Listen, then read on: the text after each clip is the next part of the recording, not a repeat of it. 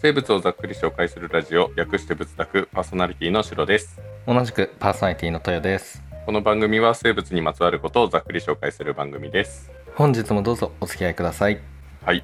はいじゃあ今日はちょっとはい台本がたくさんになってしまったんいやで、びっくりした よい、やちょっと楽しくなってきちゃっていやちょっともう見てないけれどじゃあ楽しみにしています 後半はもうなんか悪ノリというか深夜テンション感はあるけ悪どノリ そうなの、そうはいえーじゃあもうお便りの紹介からいきますはいお願いしますはい埼玉県にお住まいのペンギンさんからのお便りですはいありがとうございます、ありがとうございます。楽しい番組をありがとうございます。学生時代の思い出は50代になっても輝きを失いません。寄進の知れた仲間との共同作業のワクワク感に共感し、また羨ましく思いながら聞いています。私は文系出身ですが、おはお話レベルなら進化や遺伝子などにも興味があります。仏作はまさにうってつけです。皆さんの優しい語りが素敵ですね。人柄が現れているような豊先生のお猿さんという呼び方気に入りました。えーお忙しい中のタイムリーな猫の回も良かったですよ。これからも楽しみにしています。ということです。ありがとうございます。ありがとうございますはい。座席番号は BZ2202 の30番です。はいまあ、はい2月だねまだねそうですね。はい。まだ2月でいす。やあいやすか いやいやでもありがとうございます優しい語りが素敵とのことで、そうですね。お猿さん。お猿さんこれがどうして僕もねお猿さん自分の中でお猿さんになってるのかわからないし、うんうん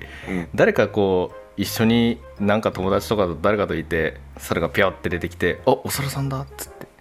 なったらちょっと恥ずかしいかもしれない なんて思うかな僕はその時に い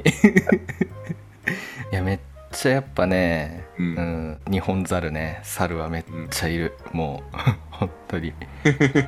お猿さんだらけなんだね。 お猿さんだらけよもう まあ僕はねあのちなみに意識して猿と普通には言うようにしてるけどとっさにはお猿さんっていう、ねなんか普まあ通普段普段からお猿さんって言ってたらすごいなんか子供みたいななるほどね考えて喋るときは猿って言えるんだ。うんもちろん考えて喋るときは猿っていうはい。はい共同作業は楽しかったよね。うん、そう僕やっぱ海洋系だからさ磯採集とかもあったんだよね、うんでそこあ、で大学で。そう大学でう、んうん。めちゃくちゃ、ああ、確かにそういうの楽しそうだね。ね、実習とかすごい楽しかった、ううんん。えなんかそういう共同作業的な実習はなかった。あそうなの うん、個人の実験 手元で 金の培養とかそういうのって たけどあ確かにその実験系は一人でね、黙々とゾウリムシ描いたりね細胞分裂の細あー胞そをうだスケねッチしたりってねそうそうそうそう試薬を入れ替えたりとかなんかそういうのばっかりですよねそうそうそう あ確かにそう言われてみりゃ実習系は、うんあれだな最終系だけだな共同作業結構楽しかったなって思うの、うんうんあとはまああれだよね文化祭の、ああはいはいはいえーはい確かにそっかこのペンギンさん埼玉はのペンギンさんもね、文系だけれどもってことだね、うんうん確かに文系系って僕やっぱ高校の頃は友達いなかったからさマジで文系に行った友達ってあんま知らないんだよね ああなるほどね何して生活してるんだろうね文系うの んごめんなさい全然何もうんでも同じようにその4年生でうん研究室ゼミっていうのかななんか教授の部屋について何かをこう研究するんだよねきっとうね、んうんうん、そうだねあそうそのゼミっていうのがよくわかんないよねなんかうちの大学理系しかないじゃん、うんだからなんか文系が確かによくわからないよねね文系うん何してるのかなっ ていうごめんなさいピンとこないんだよね本当に友達がさいなかったからうん文系の友達なんかいいないねなんかすごい図書館に通ってるイメージはあるあー俺確のか知にり合いとかだとなんか図書館にこもっていろんな文献を読んでるみたいな、うっんうんうんていうイメージはあるかなまあやってる確か人にによって多分違うとは思うんだけどねまあね文系って言ってもさ、その言葉的なものなのかその歴史的なものなのかでうまんた性質が変わってくるなって思うんだよね、ああ確かにそうだね、うんそう文学かどうかとかねそううん確そかうになんですよねいやーマジか知らないな中学校の友達はもう疎遠だからな全員と もうでも話に聞くところによると超田舎だから大学に行ったのがそれこそそんなに多くないし、ああそうなんだ聞いた話によると大学院まで行った修士まで行ったのが多分俺だけへえいやでもそうね大学院まで行くってそんなにまだ多くはないもんねうんうんごめんなさい、は今日は無駄話しちゃうとねすそうごでいすね偉い時間かかっちゃ うそうですねじゃあちょっと早速行きましょはい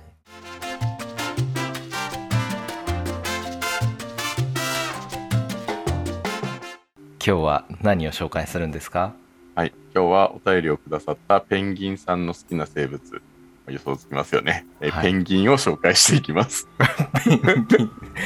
まんまだったかまんまでしたはすごいいじゃあ基本情報からいきますねはい動物界脊索動物門脊椎動物亜門長江ペンギン目に属する種の総称ですはいいはいや結構広い、ざっくりだねそう今日ねなんです。ペンギン目ってことだから、うんだいぶ広いよね。ここまでしかないからね。ああね、まあ貝も項目か属種だからねあそうだね。そう、だからペンギン目に属するものは全部ペンギンっていうみたいです。うん、はいあなるほどね そうなんです。ただまあ、まあ、ネタバレをすると、ペンギン目の中にはペンギン科しかいないんですけど ね。はい、じゃあもうペンギンだねもうペンギン、そう、ペンギン科ですね。はい。で、まあ、このペンギン科の中には6属18種がいます。もで、ぞそう、だから属からも分かれてるっていうのが面白いよね。うあうーんなんで例えばフンボルトペンギン結構聞くじゃないですか、うんううんん、フンボルトペンギンはフンボルトペンギン族でうん皇帝ペンギンっていうでしょ、うん皇帝ペンギンは王様ペンギン 族王族様がペンギンそう王様ペンギン、まあ、キングペンギンともいいかなえー王様ペンギン族の皇帝ペンギンめっそうでちすゃ王様じゃん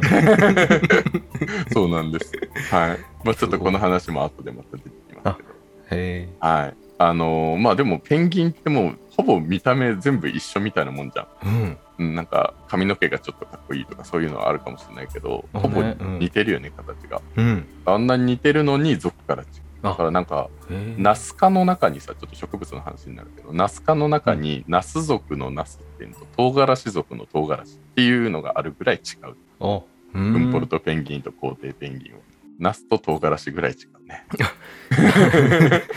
全然違うじ ゃんもう 全然違う 分類学的にははい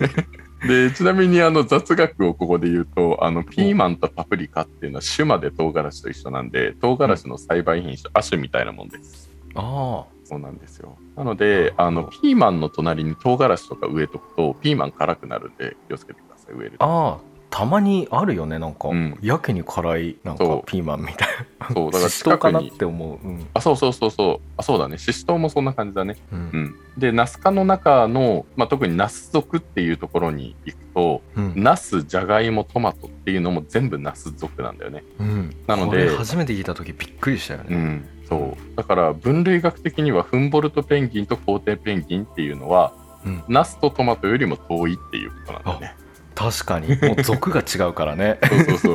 そ う。やばその例えすごい ね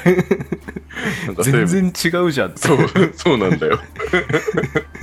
そう考えるとフンボルトペンギンとコウテイペンギン全然違う生物みたいなイメージになってくるよねあー確かに面白い、まあそんなことはないんだろうけどね動物と植物でちょっと違いはするんだろうけど、うんうんはいまあ分類学的にはっていう感じですねうんはいでペンギン科の学名っていうのはうんスペニスキダイです、うんでスペンっていうのがギリシャ語のくさびの意味、うんなのであのペンギンが泳いでる時にの、えー、と姿に由来して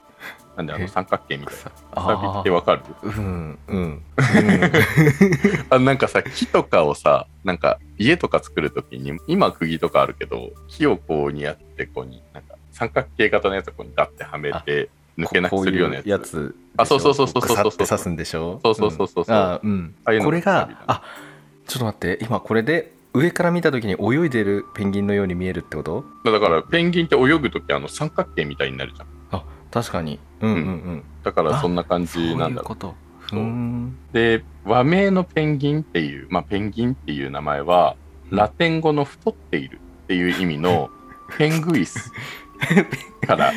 来ていてで、えー、とそれがスペイン語の太っちょっていうのを表すペンウィーゴっていう言葉が生まれて、まあ、それがなまってペンギンになったんだろう。めっちゃかわいそうなんだけどそうつまり太ってるってそうなんですよ。太ってる太ってるって言ってんのじゃあペ ンギそうンそうそうそうそういうことそういうこと。ペンギン怖かわいっそう知だらなず知らずのうちに悪口みたいなこと言ってたもんそうだよ。へえ本当にだからペンギンって可愛いっていうイメージでペンギンって言うけど実はすごい悪口言ってる。ねすごい悪口だよねこれもっともっとこうひどい言い方するとねあデブとかってことだよ ねそういうことだね。ひどすぎる あそうなんだ、はそうなんへえで、これもともとは、あの、今はもう絶滅してしまったんですけど、北半球の大海ガラスっていう鳥に対して表現された言葉なんで、うーうんで、この大海ガラス、あの、まあ、後でちょっと写真とか見てもらえればいいんだけど、あの、千鳥目なので、今のペンギンとは全然違う系統なんだよね。うんペンギン目じゃなくて、千鳥属目なんで、長江の後から違うっていう。へえ、うん、だから全然違う鳥なんだけど、そう、全然違う鳥なんだけど、あのもう姿形がペンギンにほぼペンギン。へえ、あ見たちょっと白黒でもわうまさにペンギンでしょ。ンそうでも、あの、あまあ全く違う鳥っていう感じなんだよねあ。ただまあこれは海鳥で、まあ、ペンギンと同じように空は飛べなくて水中でっていう感じです。はい、でこれが北半球にいたこの大海ガラスっていうのをずっとペンギンペンギンって呼んでたんだけどあの大航海時代にヨーロッパ人が南極で、まあ、今のペンギンって言われてる種類を発見してあ大海ガラスだっていうふうに勘違いしてペンギンだってなってうんで南半球のペンギンが、まあ、後々ペンギンって呼ばれるようになったおおだからもともとはペンギンっていうのは北半球の全く別の種類のことを言ってたのねああ勘違いによってねじゃあそうそうそう定そう着しちゃったんだそうなんです。うんで、このウミガラスが結局絶滅してしまったから、うんまあ、ペンギンがその南半球の全く違うものになったうね、んはい。で、このウミガラス、あの卵は食用、羽毛は防寒の保温剤、肉も食用にするために乱獲されて、で、その結果、まあ、珍しいわけでもなかった種なんだけど、悲しいことに絶滅の危機に陥ってしまったんだよね。おーうん。ペンギンだ、ペンギンだって悪口をして乱獲 してたんだね。とんでもないな人間 ってマジではい、太っちょ太っちょっつってねそうでも昔はずっとな、ね、あのめちゃくちゃいたから特にまあ珍しいとかでもなくなくて、まあ、絶滅の危機とかなかったんだけどなんかそういう理由でどんどんどんどんこうに逼迫されてって絶滅の危機に陥ってでそれに気づいた時にはもう結構絶滅の危機だったんだけどあーそこでやっぱりこれが仕事っていうのもあるけど各地の博物館とかが標本っていうのを作ろうとしたんだよね。うんうんで標本が必要になってその絶滅しちゃう前に。うんっていうのもあるしあとコレクターにも高値で売れるっていう風になったのでそれでもう乱獲がますます進んでしまってあらであ結ら局は絶滅してしまったっていうことなんですよね。あはい、でこれが1844年6月4日です。 らすっごい性格 だねそうなんですよへえはい、これ本当にねあの下の参考のリンクに貼ってある「ペンギンの達人」っていうサイトから、うんペンギンの名前の由来っていうページに行くとここの部分が読めるのでちょっと読んでみてほしいなんかもうストーリーが書いてあってこのうん6月4日なぜここで絶滅したのか最後のオウミガラスがどういう状態で死んでしまったのかっていうのまで書いてあるのでちょっと後でちょっとああなんか今さっとその辺見てるけどなんかかわいそう感あるそうねなんだよ卵を踏みつぶしちゃっそうてみたいなへだから人間がもう絶滅するって分かってるんだけどそれが最後のオウミガラスだとは知らずにえ、うんまた取っちゃって結局いなくなっちゃったってことなんですね。なるほどはい、っていう感じです。はいでこれ実は人間の商業的な捕獲によって絶滅した最初の鳥なんだよね。ああへえそうなのでこの反省を込めてアメリカの鳥学会鳥学会の解放誌開始には大海ガラスっていうのを意味するアウクっていう名前が付けられている、うーんうんまあ、ちょっとペンギンの生態の話に南半球のペンギンの生態の話にしていこうと思うんですけど、はいはいえー、と野生のペンギンっていうのは、まあ、主に南半球に生息しています、うんうんはい、ペンギンってどこに住んでるイメージがあるえ南極とか北極とかにいるんじゃないって思ってたけ どそうだよねそうあの北極にはいませんあまあこうないうんだ理由でそう南極にしかいない、そうなんだまあ、北極にいたのがこの大海ガラスうんです、うんはいうーんで南極ってイメージがやっぱりあると思うんですけどあの南極大陸っていわゆるいるじゃないですかうんこの南極大陸にいるのは皇帝ペンギンのみなんですおううーんそうでまあ南極大陸の周辺になんかたたくさん島があるけどそういうところまでつまりア南極っていうところまで広げるといろんなペンギンが出てくる、ね、あうんはい、でこの名前の付け方の過程が結構面白くてあうんあのさっき出てきた皇帝ペンギンっていうのと王様ペンギン、まあ、えー、とエンペラーペンギンとキングペンギンとも言うんだけどうんうん名前結構似てますよねいやうんどっちも王様みたいなもんでし ょそうこれが最初にあの南極に行った時に、まあ、これア南極って意味での南極なんだけど、まあ、ア南極で王様ペンギンっていうの見つかったんですよ う、うん、だからそれまでペンギンっていうのは知っていたけど王様ペンギンが見つかってなんか他のペンギンより大きいじゃんってことはもうこれキングじゃない王様よしおう王様ペンギンだっていう風な名前で付けられたんだけど、うんあの皇帝ペンギンっていうのは南極大陸にいるので、発見が、まあ、王様ペンギンより遅れるわけだよねあでお、うまあ、実際は王様ペンギンよりもでかい名前どうするってな って。いやー王様より上なんでしょう なんだろうねってなってエンペラー皇帝って意味になったわけだね ーあえ王様より上って皇帝なの わかんないでも偉いねそこで皇帝で踏みとどまってねあの神神とかになあんそうだねけど確かに確かにゴッドペンギンとかになんなくてよかったね確かに確かにそうだねでもどっちの方が上かよくわかんないよね王 そう様だとね皇帝ってね王様ペンギン残念ですよねうんそうね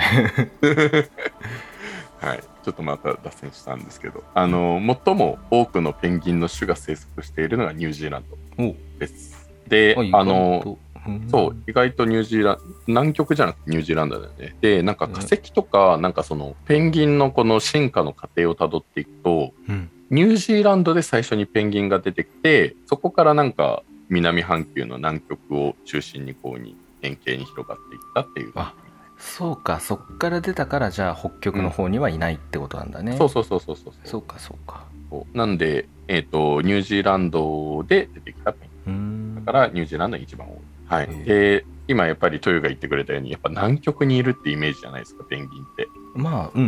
うんその辺寒い地方の生き物なんだろうなっていうのをすごいはい思っていた、うんそうなんですただガラパゴスペンギンっていう名前の種もいます。うんうんうんはい、ガラパゴスってどこにあるか知ってるえあのアフリカのところでしょガラパゴスん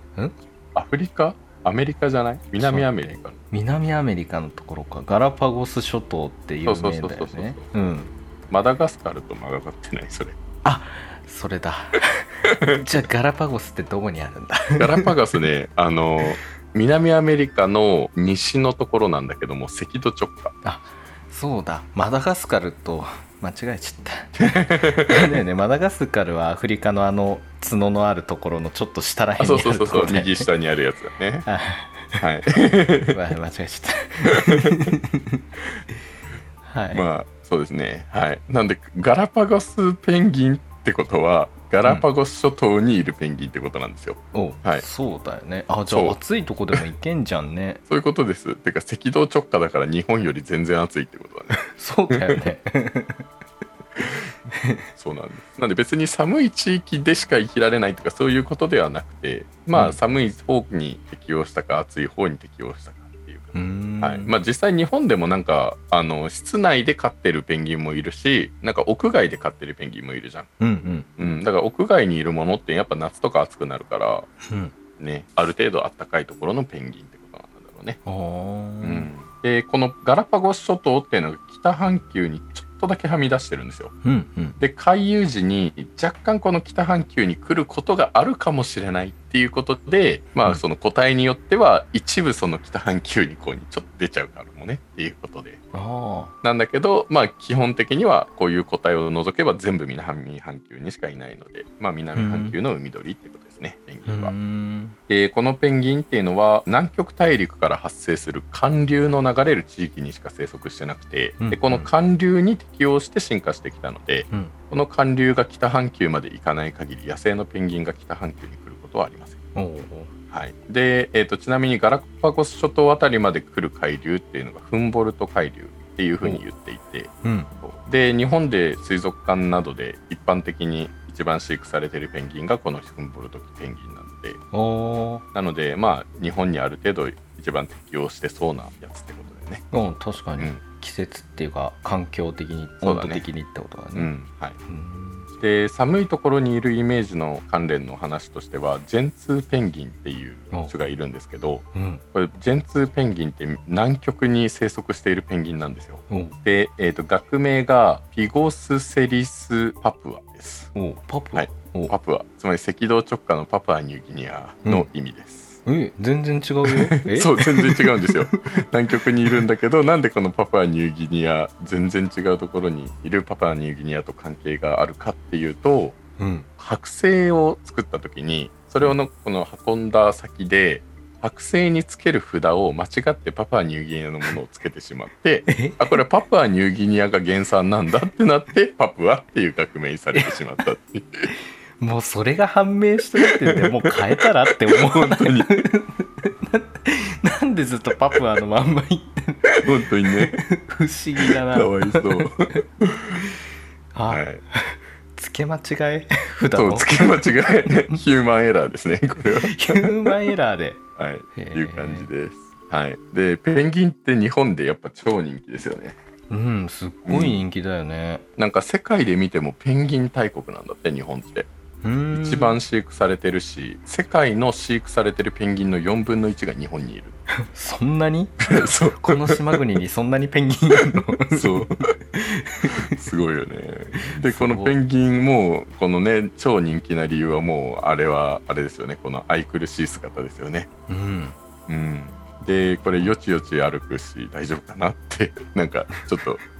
ね保護目線で見たくなるよね。確かにねなんか、うんやっぱうん可愛いっていうのがあるよね可愛いそうがだね正義だもんねそうですね、はい、あとはまあペンギン実際歩くより泳いだ方が早いよねうんね、うんシュッシュって泳ぐよねそうそうそう泳いだ時やっぱなんか本当に一瞬でめっちゃ速くなるじゃんあれすごいよね。うんねっすごいよねていうのもあるし、まあ、南極とかだと氷があるからうんお腹で滑っていくこれドボガンっていうんだけどんあこの滑り方ドボガンっていうのそうお腹を反りみたいにして滑っていく方が速いっていう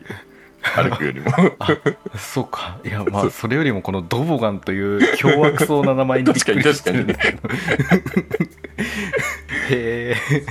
でまあペンギンって直立二足歩行だけど、まああ、あの姿なんだけどなんであんな歩きづらい姿なのっていうとあれはもう完全に推力学的に理想的な形をしてるんですね。えなので水力学なんだそう水力学水力学水力学だね。あああそうあだから水中で生活することにもう最大限適応した形ってこと、ねああなるほどねううんはい、で鳥って全部二足歩行じゃないですか。うんまあ、羽があるからね、うんでただ人間と同じく直立二足歩行っていうのはペンギンだけなんですねおうスッと立ってるってことだねそうそうそうそう地面に対して真上に垂直にってことだねそうなんですよなので、まあ、他の鳥と同じように普通の二足歩行でやればいいのにとかさ歩くの下手だな大変そうだなとか、 ね、人間はいつでも上から目線でペンギンを見てしまいますよね、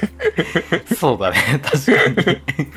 はい、ただですねあのこの間トヨが話してくれたネアンデルタール人の回で出てきた最初の人類であるサヘラントロプス・チャデンシスうんっていうのが出てきたのが700万年前って言ってたじゃないですかうんうんでペンギンの祖先が出てきたのはだいたい1億5000万年前なんですよおーめっちゃで昔そうで現在の、まあ、ペンギンって言われてる、まあ、いわゆるその何、えー、とニュージーランドで出てきたペンギンっていうのが4680万年前おうでこの頃にはもうすでに直立二足歩行していたのであれっそうなんてですことはそうなんですだから直立二足歩行歴としてはペンギンは人類よりも大大大先輩なんですねやばー本当だわ本当だよめっちゃ先輩のことバカにしてたそうそうそう最悪な後輩じゃんそうだよ超生意気なな後輩だった ということですよへえでしかもねこのペンギンパイセンさらにね実はストイックなんですね、おお足がすごく短くてよちよち歩いてるように見えるんですけどう、うん、骨格としては常に空気椅子状態なんです、これすごい有名な話だよ ねそう すごいよねすごいどうなってんのって思うそうでしかも人間の足の設置部分、まあ、いわゆる足の裏って言った時にこうにうんなん手のひらみたいな感じでこういうところあるじゃん、うんうん、この足の裏っていうところがペンギンでは不織骨っていう風に呼ばれていてかかとに当たるわけだよねうんおうん不織骨かかとそうかかとへにーかかとにそこの部分が来ているあつまり人間で言うと常につま先立ちの空気椅子状態で生活してるし歩いてるってこと ですよめっちゃストイックだった本当に すご歩くの可愛いとか言ってられないよもういい本当や言にってらんないね本当タイヤ引っ張るとはわけが違うからねもうそう常に常につま先立ちのあすげえ空気椅子ですからつま先の空気ですかはいすごいな、マジペンギンパイセンセン尊敬っすよね。い、や尊敬リスペクトっすはい、でさらにストイックなところがペンギン大パイセンにもありまして、まだあるんですかはい、この大パイセンですね。えっ、と 南極にいるペンギンって卵を産んでもそれが帰るまではずっと温めなきゃいけないじゃないですか。うんだからもう南極って寒いからさうんうん卵から離れたら卵死んじゃうよね。ねうん、うん、でメスは卵を産むことで体力を使うのでオスが基本的に卵を温めるんですけどほうほペンギンの餌ってまあ当たり前だけど海の中だよね。ううんということは卵を温めながら餌にありつくなんてできないじゃないですかうんだから卵が帰るまではずーっともう卵の上にただ立っているだけ断食状態です、そうなのそうなんです よいマジ、すでしかもすいごいのが南極大陸にいるこの皇帝ペンギンとかっていうのは生息地から海まで数百キロとかあるんですよねねあえあへえ海の近くに住みゃいいのにって思うんだけどそうね数百キロぐらい内陸にいるんだ ってなんでもっと近くに住めばいいのにね もうなんかいろいろあるんじゃないうでなんかそうだからあの卵を産んだメスがまず最初になんか何か養分を栄養を補給しないとって言ってまず海に行くじゃないですかうんで数百キロかけてメスが行って餌を取って数百キロかけて帰ってくるでしょうんうんこれ帰ってくる頃には卵が帰る頃ってことなんですよね あなるほど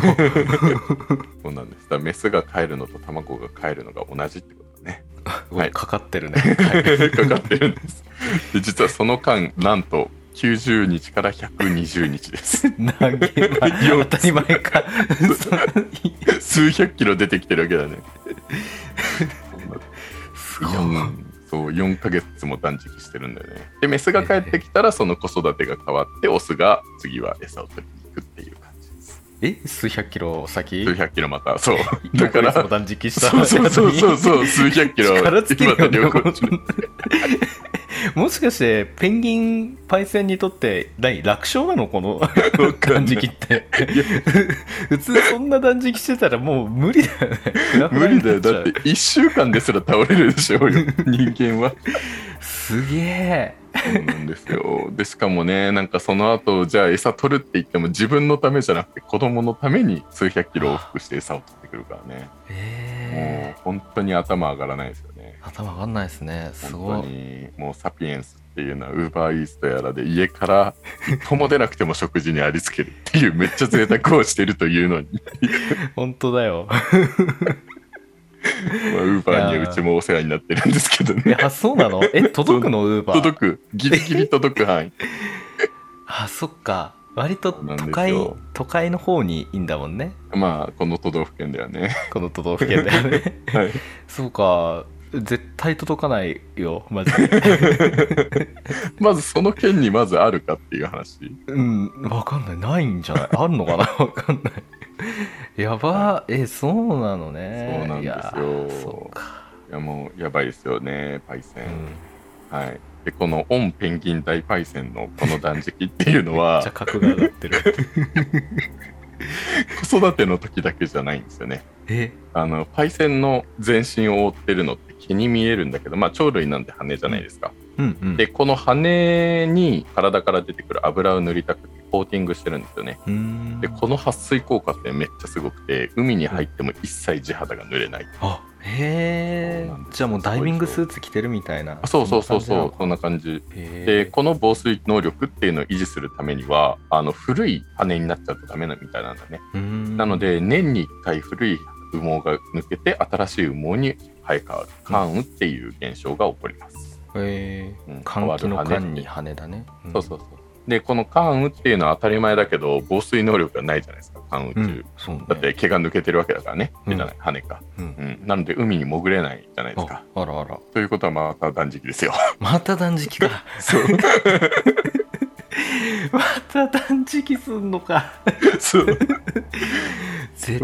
対ペンギンには生まれた くないでこれが大体2週間から1ヶ月ぐらいうわすごいないやもうえマジかマジでちょっと食べることが喜びとして生きてる僕にとっては辛い生き方だなすごいな本当ですよだからもうマジオンペンギン大パイセン様にはかなわないですよ ね様つ いた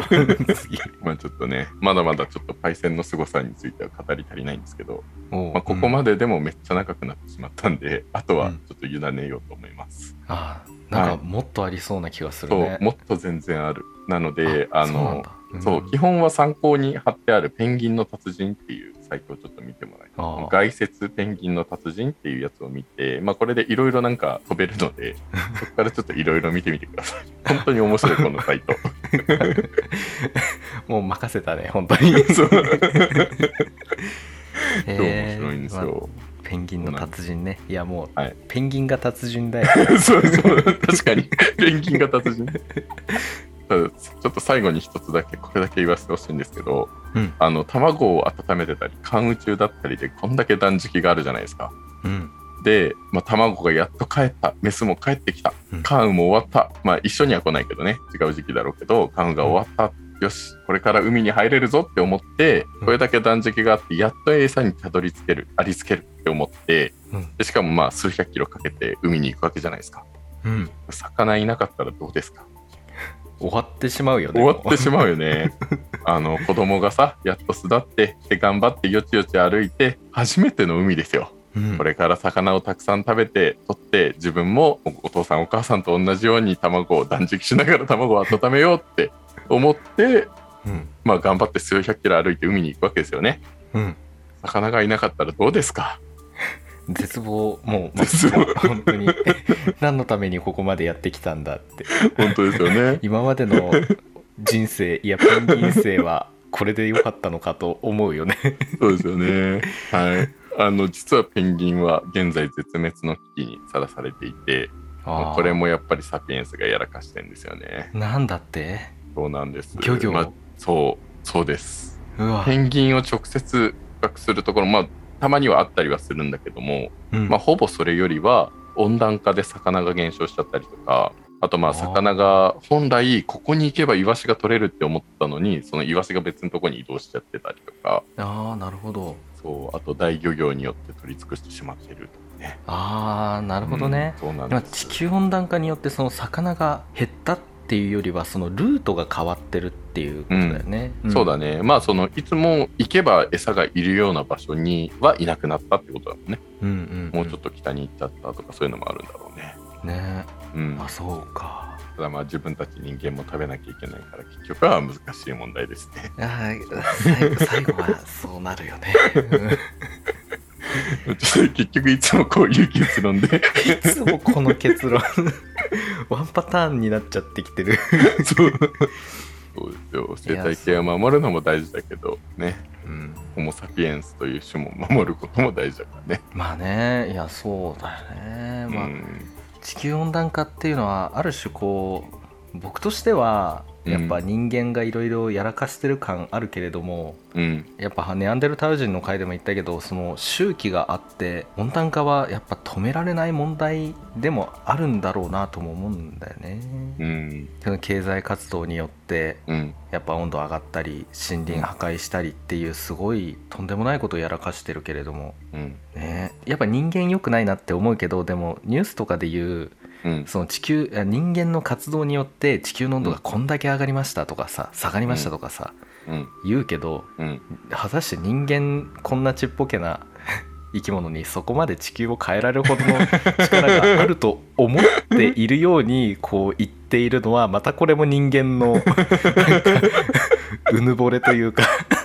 どこまで人間は上に立つんだって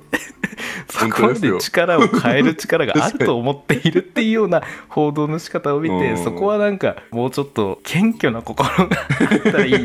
いいかもねっていうのをすごい僕はね大自然なんのか変にそこにちょっ中とで引っねかかっちゃうんう。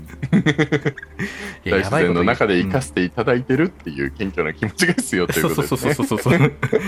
変えられるって思ってるんだから人間 が。ふ負にしてもいいいいねポジティブなあれにしてもネガティブなあれにしても人間が左右できると思っているっていうこの考え方 どうなのって思う なって思っちゃう。なるほどね。そうだよね。確かに。確かにね。ずずいぶん自分たちのことを高く見積もっていらっしゃるわねっていうのをねそうですよ、本当に。だって、大パイセンに対して可愛いなんて言ってるわけだからね。ストイックに生活して るの。ねえそうだよ自分たちを基準にしてずいぶん歩きづらそうだな なんであいつら飛ばないんだよとかって言っ てそうだね。ねうん。えいやまあでも地球温暖化は本当にいや周期があるんだろうけれどもやっぱり良くないことはやっているわけで、うん。そこはやっぱなんとかしたいしでもできることなんか限られてるから僕ゴミ拾ゴミ拾っ てるよあの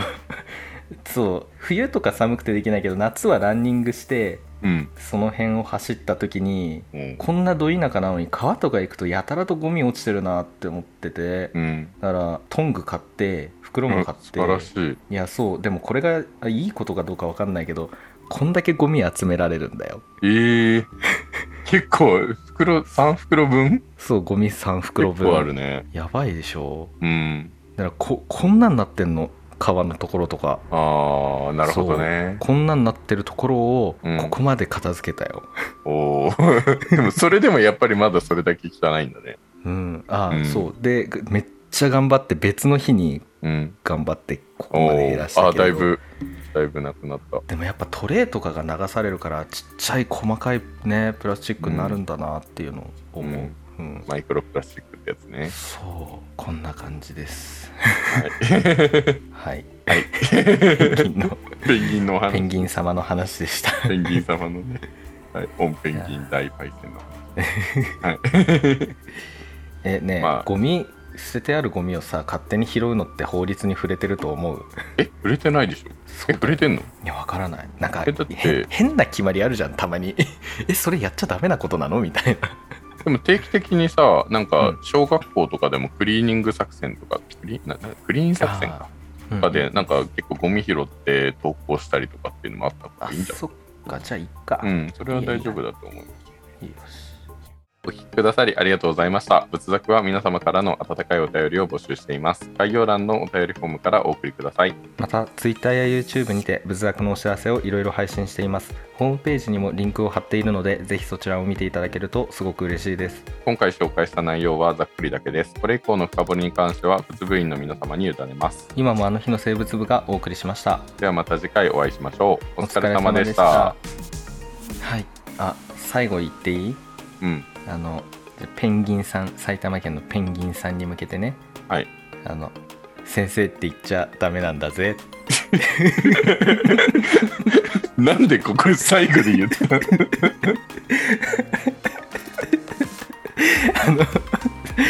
ねえこの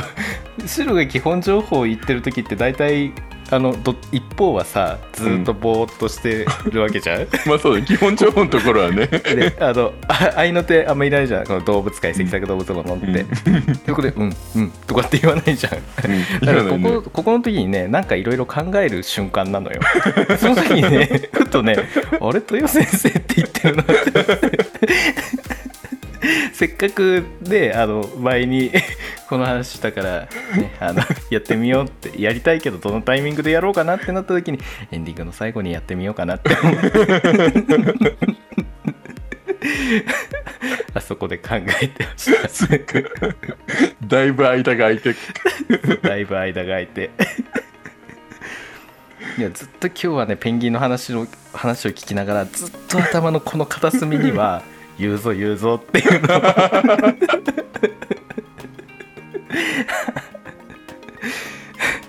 そっかいや真面目に聞いてたよちょっと、はい